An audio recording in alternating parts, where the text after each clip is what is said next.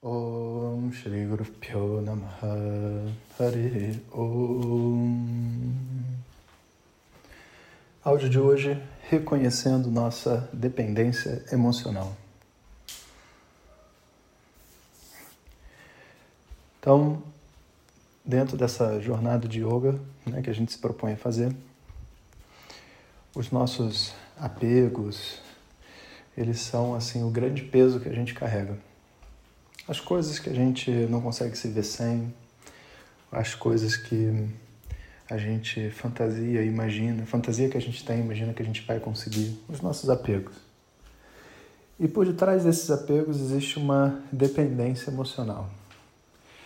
E é interessante porque pode ser até algo de comer, como por exemplo a pressão de você sair para comer um chocolate numa, numa loja, sabe? Ou para ir ao cinema, né? você corre para comer a pipoca, sabe? Uma coisa importante. Não importa de verdade qual é a forma que o vício de comportamento assume dentro da nossa vida, mas por detrás de todo vício de comportamento existe uma dor. E junto dessa dor, uma dependência. E essa é uma regra que até hoje eu nunca vi ser quebrada.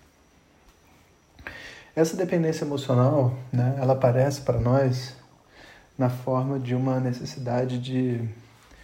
Hum, não é só validação, mas é validação também, sabe? Uma necessidade de, de estar, de ser considerado adequado pelos outros. Seja porque a gente né, tem uma companhia, um bom companheiro, uma boa companheira, seja porque a gente tem um trabalho decente, seja porque a gente ganha bens, seja porque a gente fica repetindo uma história na nossa cabeça de por que, que a gente errou, por que, que fizeram assim conosco, sabe? Existe uma, uma necessidade de adequação. E muito difícil a gente simplesmente ser nós mesmos, sabe? E de vez em quando o mundo convida a gente a ser nós mesmos. As pessoas nem sempre estão de bom humor, nem sempre elas vão com a nossa cara também. E isso pode acontecer em qualquer âmbito, até no, no âmbito mais, sabe, íntimo de uma família. De repente, dois irmãos podem não se dar, um pai e um filho, um pai e uma filha, uma, uma mãe um, e, e uma nora, sabe?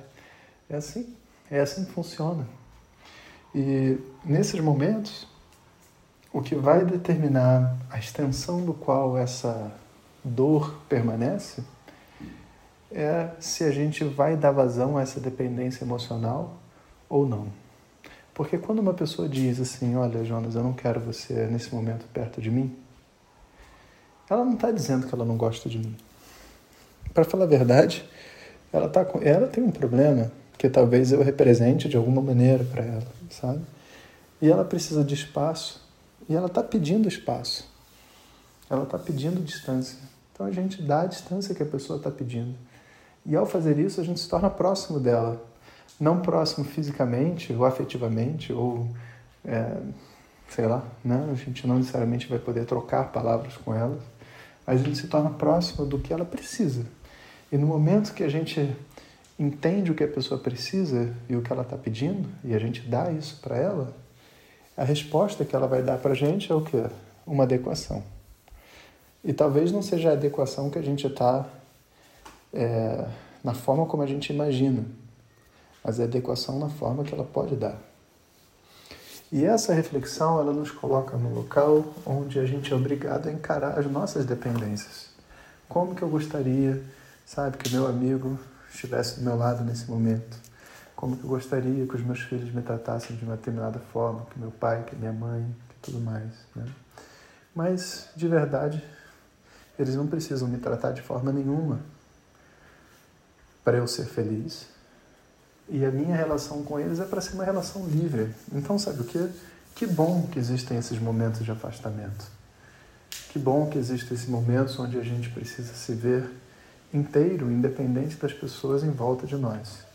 Não quer dizer que sejam fáceis, porque realmente não são momentos fáceis, mas são momentos necessários e que fazem parte da nossa vida.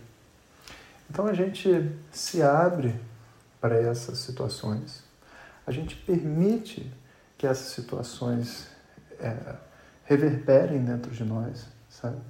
E através dessa, desse fluxo, sabe, a gente se permite ser, simplesmente ser, sem se punir, sem se vangloriar de nada, sem depender de ninguém, fluindo dentro desse jogo.